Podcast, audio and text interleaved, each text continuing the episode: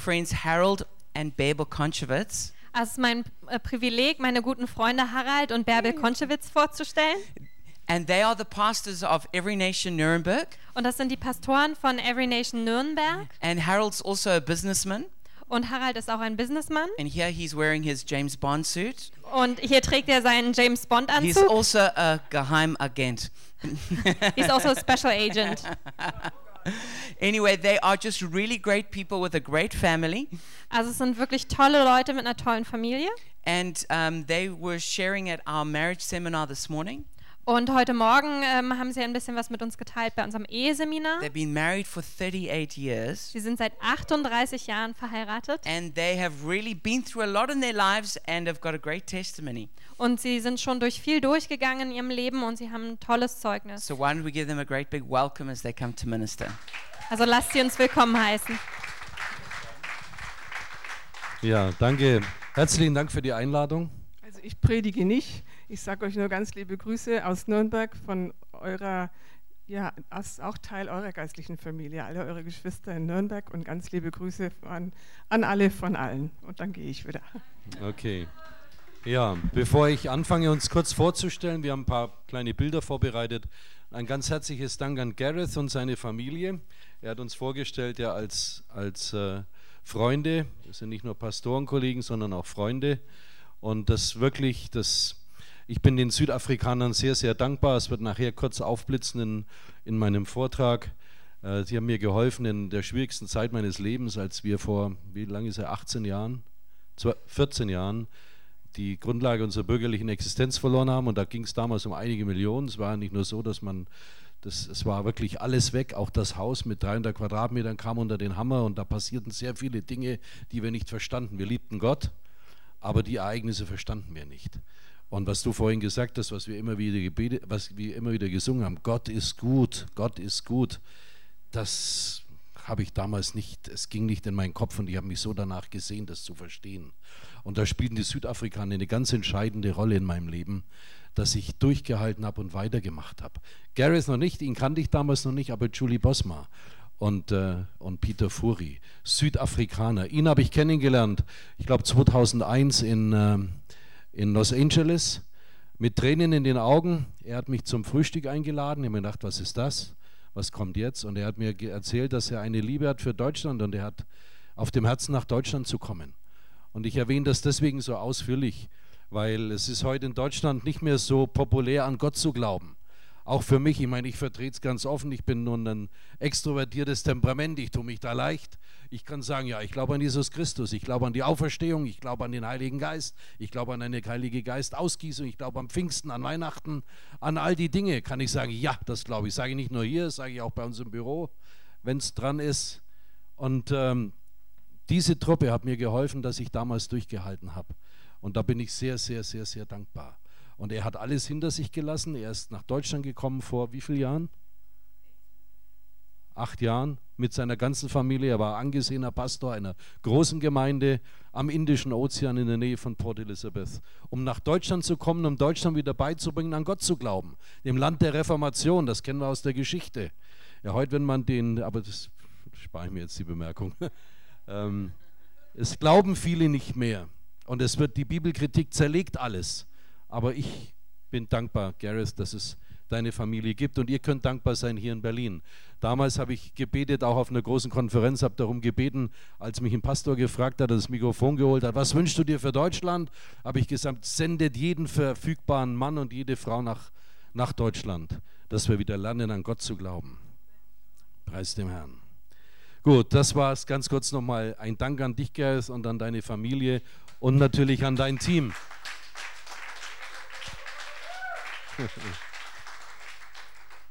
Jetzt ein paar Bilder zu unserer Familie. JP, darf ich bitten? Ja, wir, das sind wir beide. Vorhin war das aufgenommen, letztes Jahr, anlässlich einer Hochzeit.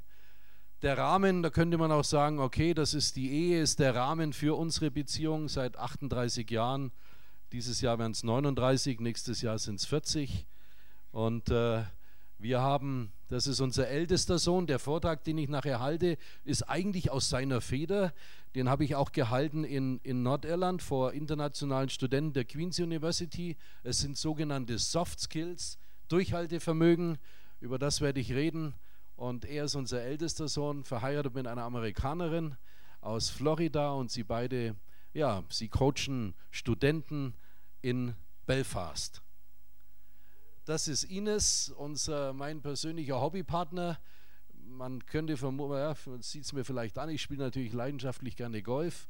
Das spielen viele Geschäftsleute. Mir, für mich ist es ein sehr mentales Spiel, weil jedes Mal, wenn man einen Schlag daneben haut oder einen Boden haut, man muss sich sofort wieder mental einbekommen, sofort wieder ruhig werden und man darf sich nicht ärgern und äh, ja, man muss den Ärger sehr, sehr schnell verarbeiten. Und sie ist meine Hobbypartnerin. Sie studiert jetzt in Nashville, hat ein Studium, ein, äh, Entschuldigung, ein äh, Golfstipendium und sie will mal in die LPGA, also in die professionelle Liga für die Mädels.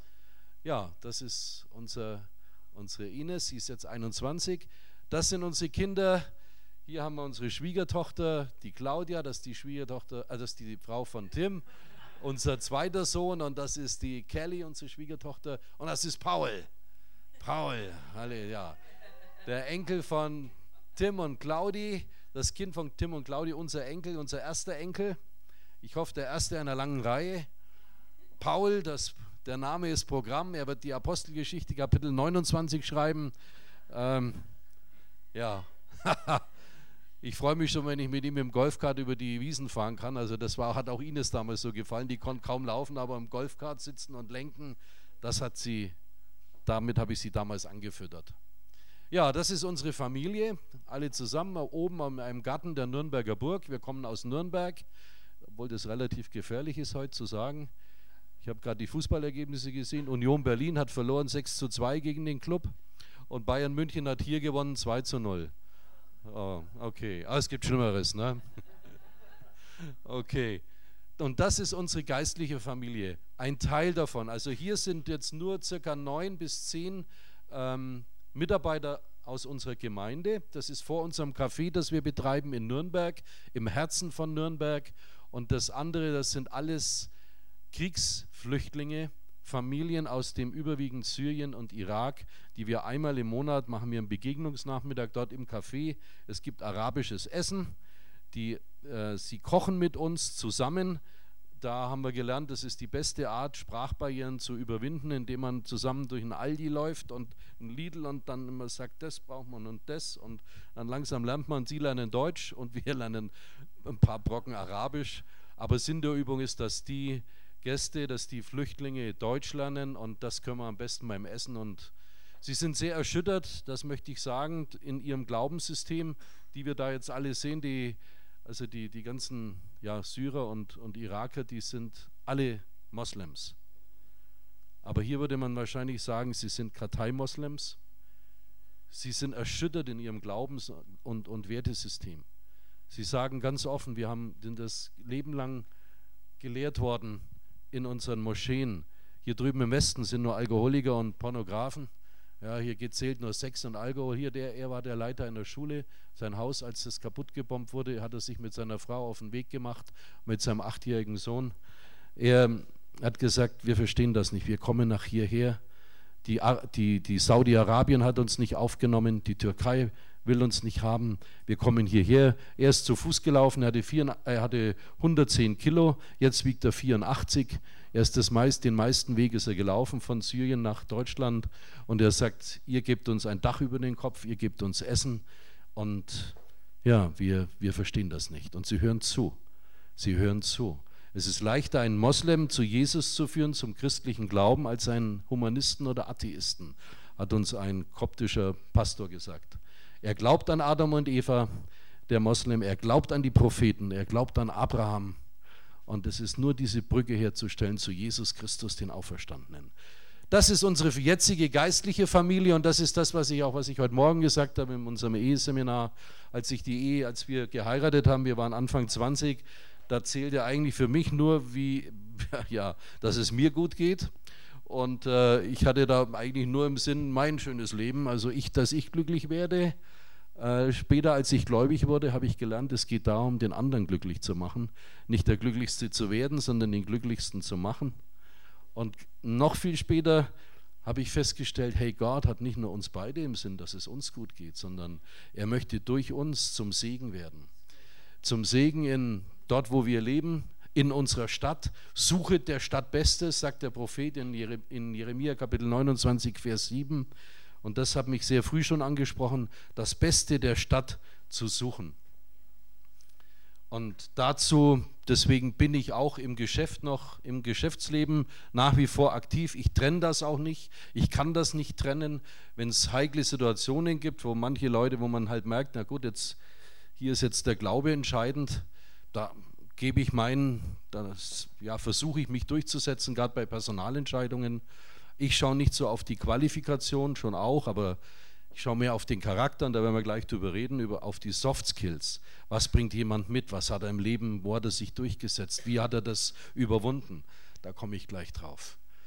Ja, das ist unsere geistliche Familie. Ein Teil davon, da fehlen jetzt unsere Gemeindemitglieder, wären wir ungefähr doppelt so groß. Also wir zählen ca. 50 bis 60 regelmäßige Gottesdienstbesucher. Und ähm, ja, wir haben starke Leiter, das ist so unser Leben in Nürnberg. Ein Teil, dass diese Arbeit hier mit den Flüchtlingen ist ein Herzstück geworden. Dann darf ich bitten, JP, diese Präsentation, wie gesagt, sie findet, wird auf Englisch in einer, in einer Reihe präsentiert, die heißt I Live und sind Soft Skills. Hier heißt es heute, das Thema ist Durchhaltevermögen und Ausdauer. Ich möchte als Einstieg wählen Jakobus Kapitel 1, Vers 2 bis 4. Und es richtet sich besonders an diejenigen, die gerade durch Prüfungen gehen oder durch schwierige Zeiten. Und da sagt hier die Bibelstelle, freut euch, wenn ihr durch schwierige Zeiten geht. Schwer zu verstehen. Freut euch. Es heißt hier, seht es als einen ganz besonderen Grund zur Freude an, meine Geschwister, wenn ihr Prüfungen verschiedenster Art durchmachen müsst. Ihr wisst doch, wenn euer Glaube erprobt wird und sich bewährt, bringt das Standhaftigkeit hervor. Und durch die Standhaftigkeit soll das Gute in eurem Leben, soll das Gute, das in eurem Leben begonnen hat, zur Vollendung kommen. Dann werdet ihr vollkommen und makellos sein. In einer anderen Übersetzung heißt es, dann werdet ihr reif sein und es wird euch an nichts mehr fehlen. Also es ist eine interessante Kette über die Prüfungen der Schwierigkeiten, der Widrigkeiten im Leben hin Standfestigkeit zu entwickeln und schließlich reif zu werden und keinen Mangel mehr zu haben. Ein paar Schlagworte aus diesem, aus diesem Text. Ausdauer, Durchhalten, Freude, Standfestigkeit, Glaube an Gott, an den Auferstandenen, ein erfülltes Leben und schließlich Reife. Und ich habe ein paar Zeugnisse mitgebracht.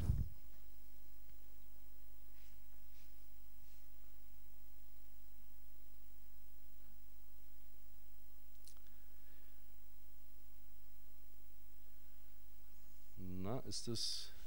Augenblick. Hier, das ist der erste.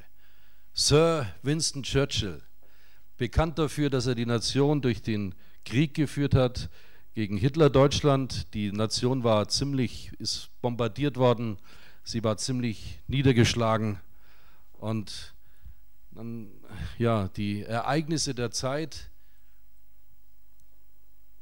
führen dann einen Mann wie Winston Churchill an die Spitze des Landes, dieses Land zu führen. Ein Mann, der enorm viel Niederlagen erlebt hat und ein Mann, der durch viel Demütigungen gingen, gehen musste. Ich glaube, zeitweise stotterte er als Schüler. Er hat verschiedene Prüfungen nicht bestanden. Er hatte Wahlen verloren. Er war, man könnte sagen, bis dahin, er war ein politischer Unfäller. Und von ihm stammt der Ausspruch, wenn du durch die Hölle gehst, geh einfach weiter.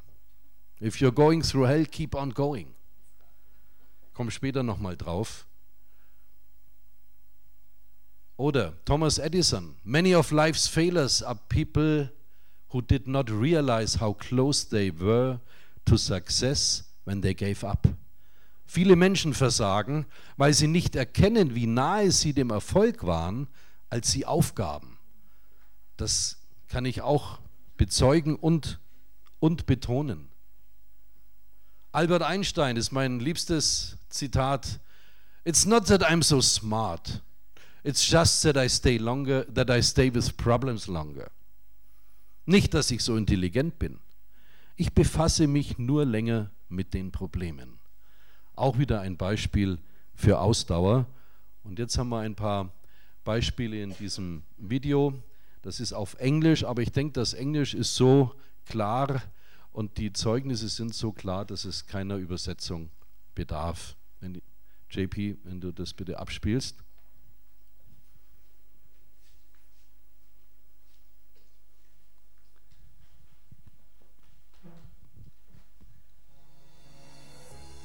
After being cut from his high school basketball team, he went home, locked himself in his room, and cried.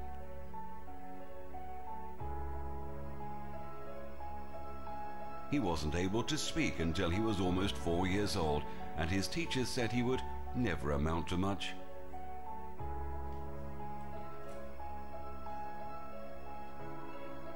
Was demoted from her job as a news anchor because she wasn't fit for television.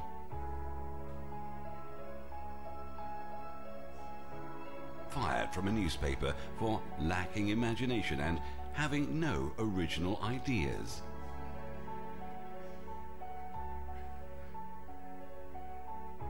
At age 11, he was cut from his team after being diagnosed with a growth hormone deficiency, which made him smaller in stature than most kids his age. At 30 years old, he was left devastated and depressed after being unceremoniously removed from the company he started.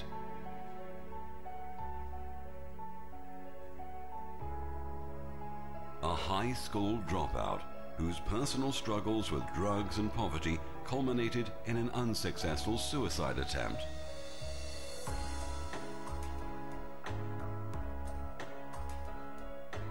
A teacher told him he was too stupid to learn anything and that he should go into a field where he might succeed by virtue of his pleasant personality. Rejected by Decca Recording Studios, who said, We don't like their sound, they have no future in show business.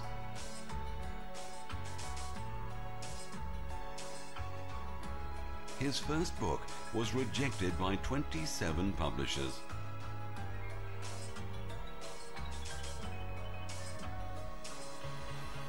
His fiancée died, failed in business, had a nervous breakdown, and was defeated in eight elections.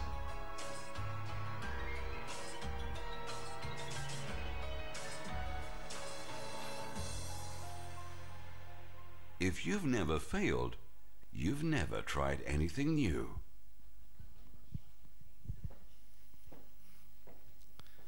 Ja, das ist mir sehr wertvoll geworden und auch selber sehr wichtig im Leben. Ähm, durchzuhalten, weiterzumachen, immer wieder aufzustehen. Da hat eine ganz besondere Rolle mein, meine Frau gespielt und später dann Freunde, die Südafrikaner, ich habe es vorhin schon erwähnt und ich werde noch ein, zwei Beispiele bringen aus meinem Leben. Durchhalten heißt gut beenden. Deswegen ist Durchhalten so wichtig, beziehungsweise was wichtig ist im Leben, Dinge, die wir begonnen haben, auch zu Ende zu führen. Wir geben viel zu früh auf, oftmals. Es ist wichtig, wie gesagt, das ist eine, eine, eine Lehrreihe über Soft Skills für eine Altersgruppe von Mitte 20 bis Anfang 30.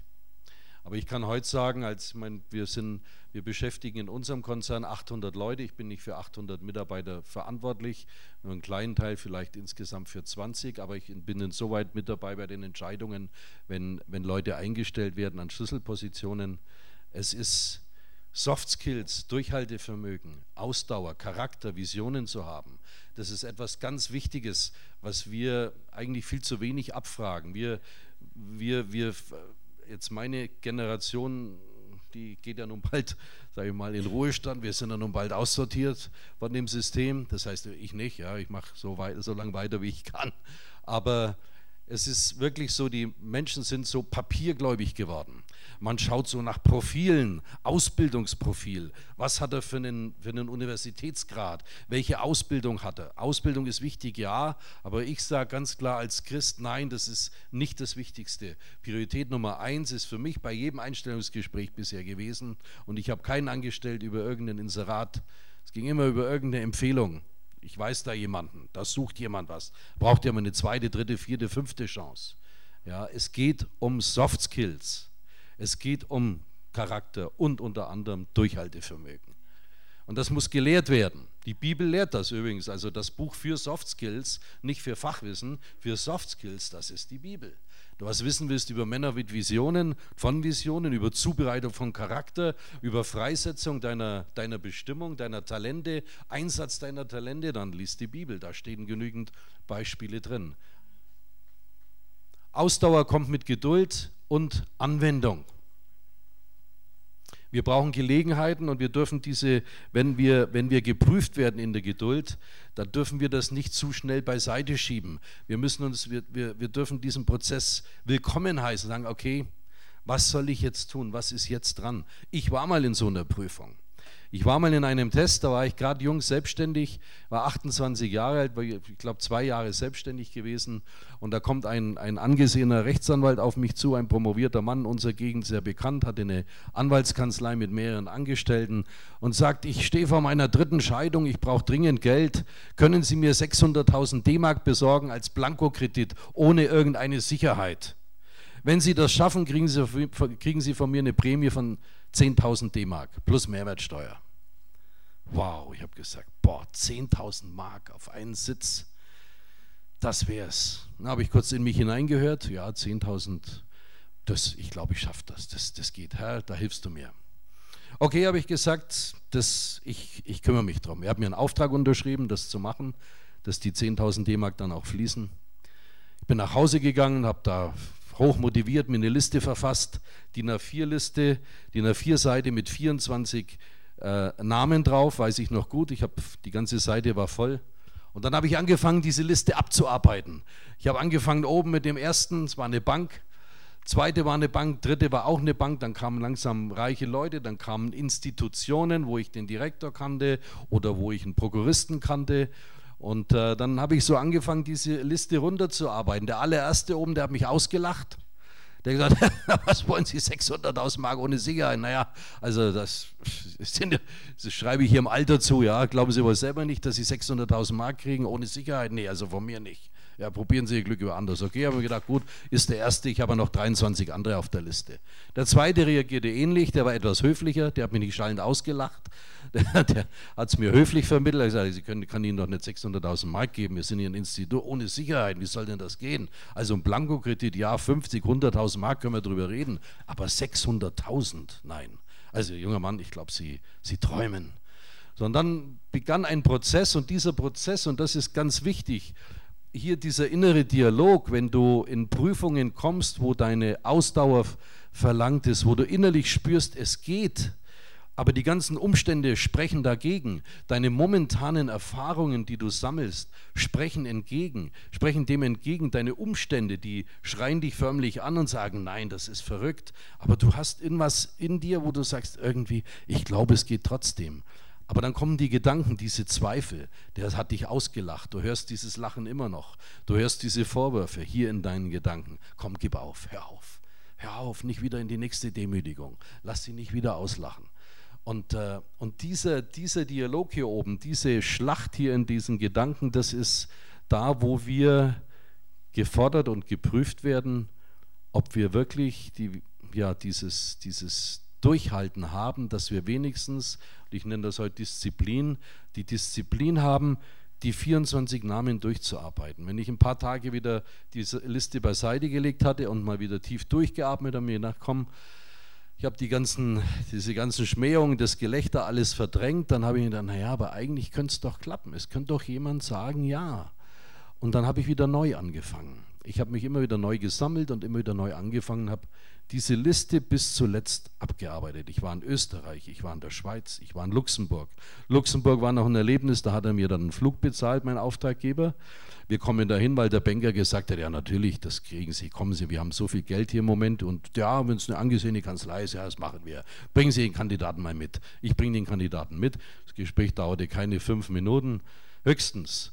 Dann hatte der sich wohl eine Meinung gemacht von, dem, von meinem Kunden. Und da habe ich gesagt, nee, also das mache ich nicht. So, jetzt bin ich da raus, so, ich hätte mit Stelzen unter, unter jedem Teppich laufen können, so klein war ich, weil mir natürlich der Auftraggeber gesagt hat, na toll, ja, ich verdiene am Tag 1500 Mark, ja, Sie schicken mich hierher, ja, der Flug kostet, ich habe heute mein Honorar, ich habe einen Termin abgesagt, ich muss Ihren Flug zahlen, ich muss meinen Flug zahlen, naja, der hat mir also richtig rund gemacht.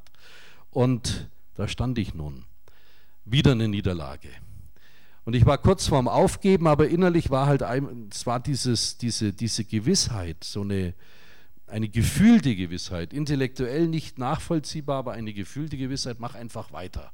Und ich habe es bis zuletzt gemacht und der, der allerletzte auf der Liste, das war eine Nürnberger Bank, der Vorstand einer Nürnberger Bank, den ich äh, von anderen Geschäften kannte, aber nur flüchtig. Der hat gesagt, wer ist das? Ach, Doktor sowieso, ja. Ja, mache ich, bringen Sie ihn mit. Ich habe ihn mitgebracht, er hat den Vertrag unterschrieben, er hat das Geld bekommen. War für mich eine enorme Lehre. Und ich habe das später nicht in dieser, in dieser Qualität, nicht so krass, aber was ich immer wieder erlebt habe, wenn ich mir bestimmte Dinge vorgenommen hatte und es mussten bestimmte Schritte abgearbeitet werden, habe ich mir einen Plan gemacht, gesagt, was muss abgearbeitet werden und das habe ich dann abgearbeitet bis zum Ende. Und diese Disziplin, die habe ich mir bis heute bewahrt. Und das gehört mit dazu. Durchhalten. Anwendung. Ausdauer formt einen festen Charakter. Ich meine, wenn wir, wenn ich mich mit Pastoren unterhalte, die auch länger schon im Dienst sind, sagen alle einhellig, es geht Gott in erster Linie um die Formung unseres Charakters. Wenn wir unter Druck geraten, dann kommt aus uns heraus, was in uns drin steckt. Als ich unter Druck geriet, als ich die Gewissheit hatte, das Haus ist endgültig verloren. Ich meine, wir, wir lebten auf 300 Quadratmetern und ich flog damals nur erster Klasse. Wir hatten, ein, wir hatten eine, eine, eine, Kreditlinie von 350 Millionen Mark, das war gewaltig. Wir hatten einen Umsatz von fast einer Milliarde. Ich bin immer ganz stolz rumspaziert und gesagt, naja, die erste Milliarde ist die schwerste. Ja. Und dann plötzlich aus dem Nichts hart aufgeschlagen, weil man Teil eines, eines Betrugsfalls wurde und du verstehst die Welt nicht mehr. Ich wachte, ich bin manchmal, saß ich tagsüber da und habe mir gedacht, ich wünsche mir, ich stoße mir plötzlich meinen Kopf wach auf und es, ich habe mich am, am Nachttisch gestoßen und wach auf, es war alles nur ein Traum. Das habe ich mir so oft gewünscht, aber es war kein Traum. Ich lebte in dieser Realität des Totalverlusts und die Welt nicht mehr verstanden und habe auch Gott nicht mehr verstanden. Er formte meinen Charakter. Es kamen Reaktionen raus. Ich habe einmal so einen Reedereistuhl zertreten bei uns zu Hause, so eine Antiquität, die mir meine Frau geschenkt hat. Da habe ich in meiner Wut habe ich da reingetreten, bin ins Auto und wollte dann mit über 200 PS damals waren, wollte ich einen Betonpfeiler fahren auf der Autobahn. Ich bin dann die Autobahn immer rauf und runter und habe mir gedacht, komm jetzt ganz kurz nach rechts. Ich habe es nicht getan. Und ich persönlich für mich war es Gnade in der gleichen Zeit, wo wir, wo wir dort, wo wir lebten, im, außerhalb von Nürnberg, in der gleichen Zeit haben sich vier Unternehmer das Leben genommen im Umkreis von 1200 Metern von unserem Haus, Luftlinie. Zwei haben sich erhängt, einer hat sich erschossen und der vierte hat sich in seinem Autohaus in die, in die, in die äh, da war so eine Feuerzone, äh, äh, also so eine Zone, die wie sagt man, feuerfest war, hat er sich verschlossen, hat sich in einen nagelneuen Opel gesetzt, hat das, das Fahrzeug mit Benzin übergossen und hat sich reingesetzt und hat sich verbrannt. Warum? Es waren alles überall finanzielle Schulden, waren da oder es waren Beziehungsprobleme mit dem Ehepartner. Am Ende stand Selbstmord. Sie kamen in Situationen und haben, sind explodiert. Ich war kurz vorm Explodieren. Und, aber Gott sei Dank bin aufgefangen worden von meiner Frau durch Ermutigung und von den Südafrikanern, die zu mir kamen, mit mir gebetet haben und mir gezeigt haben, dass Gott doch gut ist. Es gibt vier Feinde von Ausdauer. Es gibt vier Feinde, die sich in unsere Gedanken einmischen und in, unseren, in unsere, ja, wenn wir Disziplin entwickeln wollen, die das verhindern wollen. Das erste ist die Einstellung, nicht zu beenden, was wir begonnen haben. Ganz wichtig. Widerstand bedeutet viel öfter, haben wir vorhin auch schon gehört, dass du richtig, anstatt dass du falsch liegst. Ausdauer entwickelt das wahre Potenzial hinter deinem Talent. Es ist wichtig, dass wir die Gaben, die wir von Gott bekommen haben, erkennen, selbst wenn wir auch prophetische Worte bekommen haben. Das sind ganz wichtige Dinge für unser Leben, aber es ist nicht so, dass diese Dinge sich automatisch erfüllen. Sie werden ausgesprochen und puff, sie sind da. Das Leben ist kein Streichelzoo, es, ist kein, es wird kein Wunschkonzert für, äh, Konzert für uns aufgespielt, es ist auch kein Ponyhof. Das Leben hat verschiedene Ereignisse, die sind einfach, da müssen wir durch, auch mit Gott. Und unser Potenzial, unsere Talente entwickeln sich dann, wenn wir in Situationen kommen, wo wir unsere Talente einsetzen müssen. Aber damit das herausgearbeitet wird, führt Gott uns in Situationen, wie wir in der Bibelstelle gehört haben, in Prüfungen. Ich schließe nachher noch ab mit dem Beispiel interessant Mose, hochinteressante Person. Komme ich später noch drauf, als gutes Beispiel dafür. Der Irrglaube, dass das Leben leicht ist, habe ich gerade erwähnt. Es ist es nicht, aber es kann Freude machen. Leiter, die immer den einfachen Weg wählen, werden nicht den Charakter entwickeln, den sie in Krisenzeiten brauchen. Auch das sehe ich. Ich meine, wir sind eine große Einrichtung, wir haben auch einen großen, großen Leiterschaftskörper sozusagen an, an, an Mitarbeitern, die äh, Personalverantwortung haben.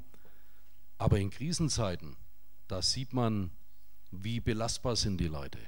Und nichts ist schlimmer als ein Chef oder als jemand, der Personalverantwortung hat, selbst über eine kleine Gruppe, der dann durchdreht, der dann meint, die, das wilde Schwein spielen zu müssen und nach unten zu treten.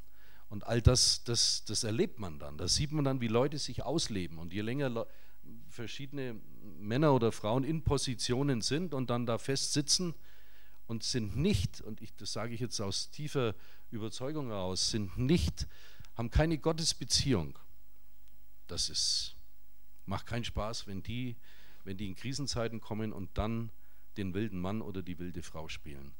Da habe ich viel Unheil erlebt und gesehen. Der dritte Punkt, der Irrglaube, dass Erfolg das Ziel ist. Das ist ein großer Irrglaube. Der Erfolg war nicht der Scheck über die 10.000 Mark damals, sondern der Erfolg oder erfolgreich zu sein heißt, den Weg dahin zu beschreiten, der Weg, auf dem Weg zu sein. Das heißt, diszipliniert die Dinge abzuarbeiten. Bin ja froh, dass das so gut ausgegangen ist. Aber ich kann einige Beispiele später in meinem Leben haben sich da noch dazu addiert.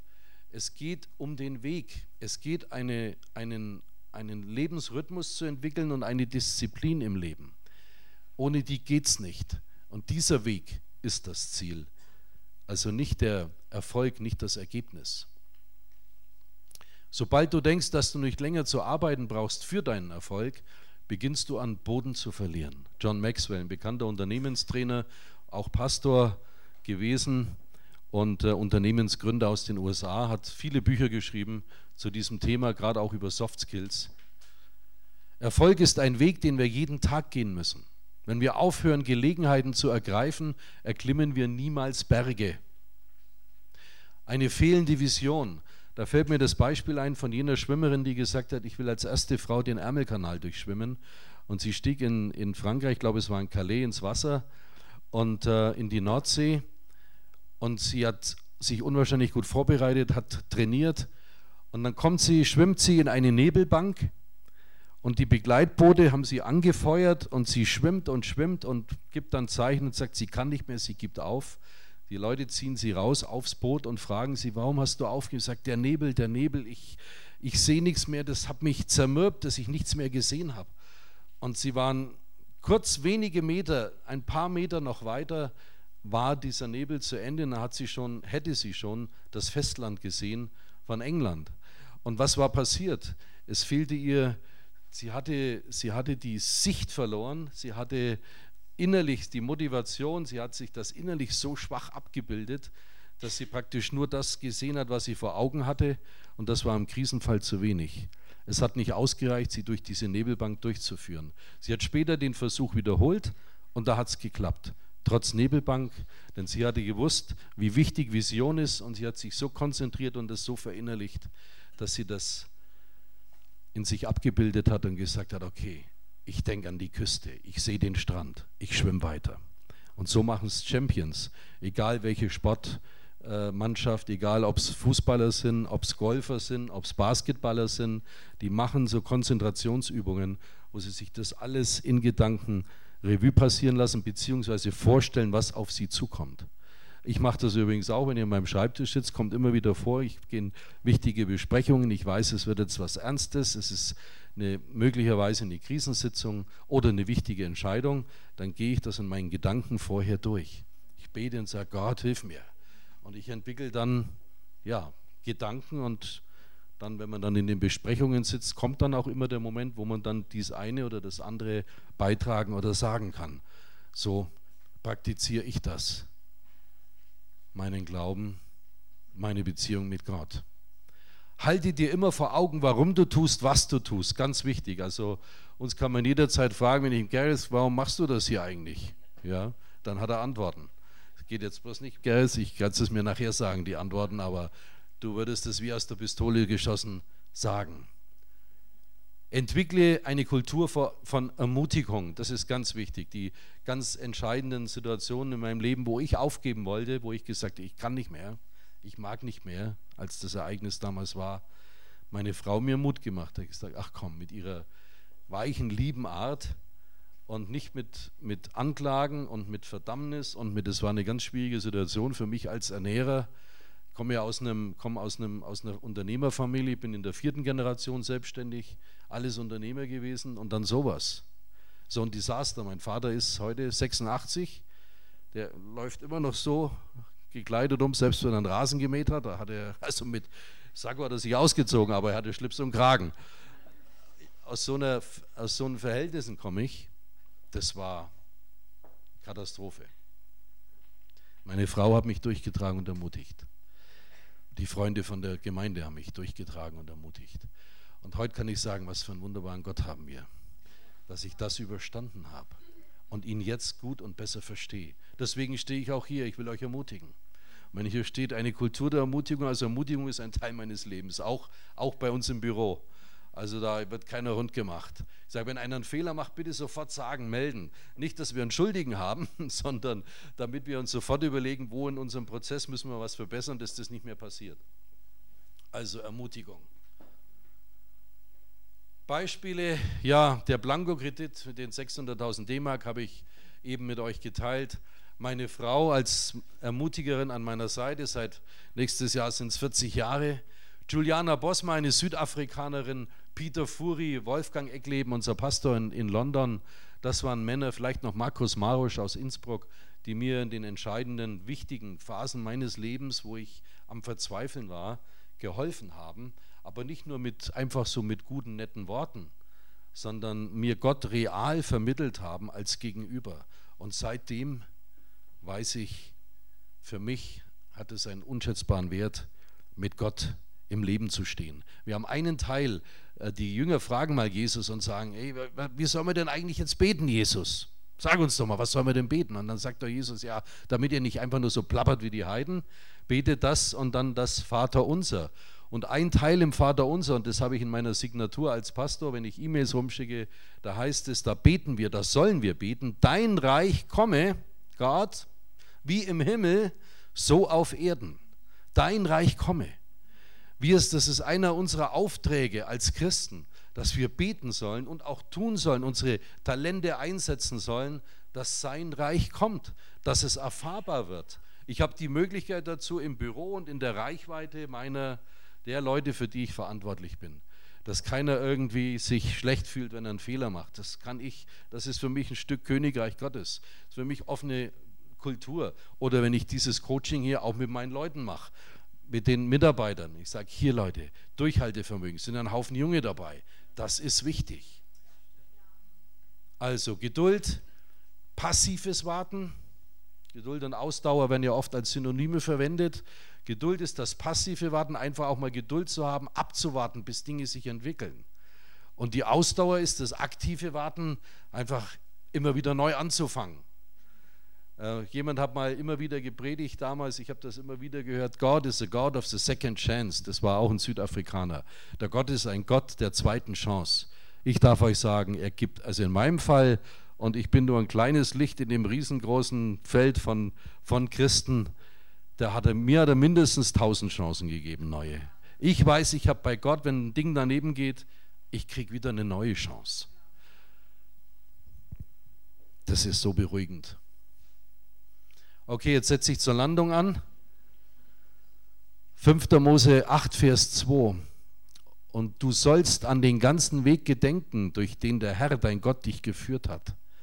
Diese 40 Jahre lang in der Wüste, um dich zu demütigen, um dich zu prüfen, damit offenbar würde, was in deinem Herzen ist. Ob du seine Gebote halten würdest oder nicht. Ich kann genau sagen, genau das ist mit mir passiert, als ich so verzweifelt war, die, das Haus abgeben musste, das Schiff, alles. Flugzeug hatten wir schon im Auge, aber das haben wir dann doch nicht mehr geschafft. Aber da an diese Stelle, da ist genau das passiert, als ich in der Wüste war, mich fürchterlich gedemütigt gefühlt habe. Da wusste ich, Gott prüft mich. Und dann sah ich mein, an meinen Reaktionen, was in mir ist. Diese Bibelstelle, diesen Satz hier, den sagt Gott zu Mose. Und ihr wisst, was mit Mose war. Mose war sozusagen ein Hebräer, der als Findling aufgezogen wurde am ägyptischen Hof, hat 40 Jahre von der damaligen Weltmacht eine exzellente Ausbildung genossen. Er war sozusagen, der sollte der neue Pharao werden. Alles an Ausbildung bekommen, was es gab. 40 Jahre. Dann erschlägt er einen, er muss fliehen. Und wo muss er hinfliehen? Er flieht in die Wüste plötzlich sozusagen vom Prinzenstuhl und von, aus dieser Prinzenumgebung, aus dieser Herrschaftsumgebung rein in die Wüste. Und da wird ein anderer Mose zubereitet, plötzlich, als Hirte, da in dieser Wüste fernab auf sich gestellt und nur Gott. Und plötzlich nach 40 Jahren, Mose war da 80, begegnet dem Gott im Dornenbusch. Klingt wie ein Märchen. Ich glaube, dass es wahr. Was passiert? Gott sagt zu Mose, du führst jetzt mein Volk aus Ägypten. Da war der 80, das muss man sich mal vorstellen. Da war der 80. Und was macht Mose nach ersten Zögern und Zaudern? Naja, er sagt, okay, mach ich, wenn es ist ganz ersichtlich, dass du Gott bist. Ich kann zwar nicht reden, sagt Gott, macht nichts, ich stelle dir Aaron an deine Seite. Und dann schickt er ihn zum Pharao und dann kennt ihr ja die Geschichte. Und dann führt er das ganze Volk Israel raus aus, aus Ägypten, um dann mit denen nochmal 40 Jahre durch die Wüste zu wandern, mit dem Volk, nochmal im Kreis zu laufen. Ein Mann Gottes, der mit Gott sprach, der Antworten bekam, wo viele Dinge passierten. Ein Mann, der ein ganzes Volk aus der Knechtschaft befreit hat. Wenn ihr das mal nachlest, Ägypten waren damals, die hatten das, die, die ganzen Hebräer äh, geknechtet. Und er führt ein ganzes Volk raus. Ich kann dir sagen, so, wenn, du, wenn du zubereitet wirst, in so, wenn du in so Situationen kommst, Gott hat den Sinn damit, dass du zubereitet wirst, andere Leute aus den Situationen rauszuführen, wo du durchgegangen bist. Heute, heute, heute Nachmittag kam bei meinem ersten, bei, der, bei dem ersten Predigtteil kam danach ein junger Mann zu mir und sagt, ähm, so alt so alt wie unser ältester Sohn, Lenny, sagte, naja, das erste Ding, das ich in den Sand gesetzt habe, das waren 23 Millionen. sagte, aber ich konnte mit kaum einem reden, weil wenn ich nur den Betrag gesagt habe, dann haben die schon die Augen verdreht und haben gesagt, um Himmels Willen, was ist das denn für ein Betrag? Ich sage, ja, siehst du. Und deswegen, ich habe auch immer Gott gefragt, Gott, wieso mussten das 850 Millionen sein? Also da hätten ja auf dem Konto 10.000 Euro gereicht, um mein Herz zu verändern. Es ist die Bank, die einen Kredit äh, fällig stellt und sagt, so, bitte zurückzahlen äh, und ich habe es nicht. Da, warum 850 Millionen Umsatz, beziehungsweise dann die, die 350 Millionen auf dem Konto? Warum? Ich habe später, ihr seid nicht die Ersten, denen ich einen Teil davon erzähle, ich habe später Leute kennengelernt, die sind mit zehn, mit ein paar zig Millionen den Bach runtergegangen, aber keiner konnte mit ihnen reden. Jeder hatte Angst. Da habe ich gedacht, na gut Gott, wenn es dafür, wenn es dafür war, okay, danke, einmal mehr, ja, dann kann ich mich mit dem wenigstens unterhalten, kann ihm Mut machen kann ihm Mut machen. Und ich stehe heute hier, ich habe die 100, diese 350 Millionen, die, die hatten wir ja nie, aber wir hatten ein paar, ein paar wenige Millionen, aber die, die hatten wir wenigstens. Aber jetzt sind auch, sind immer noch weg. Ja. Aber wir leben immer noch, wir leben wieder, wir leben wieder gut, wir leben glücklich, wir haben eine geistliche Familie, Ich kann immer noch zum Golfspielen gehen, preis dem Herrn. Da hatte ich noch eine Pause drin von acht Jahren, weil ich es nicht mehr bezahlen konnte. Und es, wir sind dabei, Gottes Segnungen wieder ganz neu zu erleben. Und deswegen, ihr Lieben, durchhalten ist wichtig. Es sind keine Durchhalteparolen. Es ist eine ganz tiefe Wahrheit aus dem Wort Gottes ausgegraben. Ein Soft Skill, den wir brauchen. Durchhaltevermögen. Ich möchte abschließen mit Gebet, möchte euch segnen und möchte JP danken für die wertvolle Assistenz. Himmlischer Vater, ich danke dir in Jesu Namen für deine Bewahrung, für deine Gnade in meinem Leben. Danke, dass du meine Ehe bewahrt hast. Danke, Gott, dass du meine Familie bewahrt hast. Danke für meine Kinder, Gott. Und wenn ich das hier heute alles erzählt habe und geteilt habe, ein bisschen Einblick gegeben habe, auch zum Teil in meine Verzweiflung, aber auch in die, in die Erfolge, in die Meilensteine, Gott, die in meinem Leben gesetzt wurden von dir, dann zu dem Zweck, Gott, dass Menschen hier Ermutigung finden. Ich bitte und bete, Gott, dass du durch deinen Heiligen Geist das wirkst, Gott, was kein Mensch wirken kann. Wenn es sein muss, bitte veränder auch die Umstände. Aber lass die Menschen nicht verzweifeln, lass keinen verzweifeln. Lass ihn sich besinnen, dass Prüfungen nötig sind, dass sie unseren Charakter zubereiten und verändern. Dass wir den Pulsschlag kriegen, Gott, den Pulsschlag von dir, den Pulsschlag des Vaters, in Jesu wunderbarem Namen. Und das ganze Volk sagt, Amen.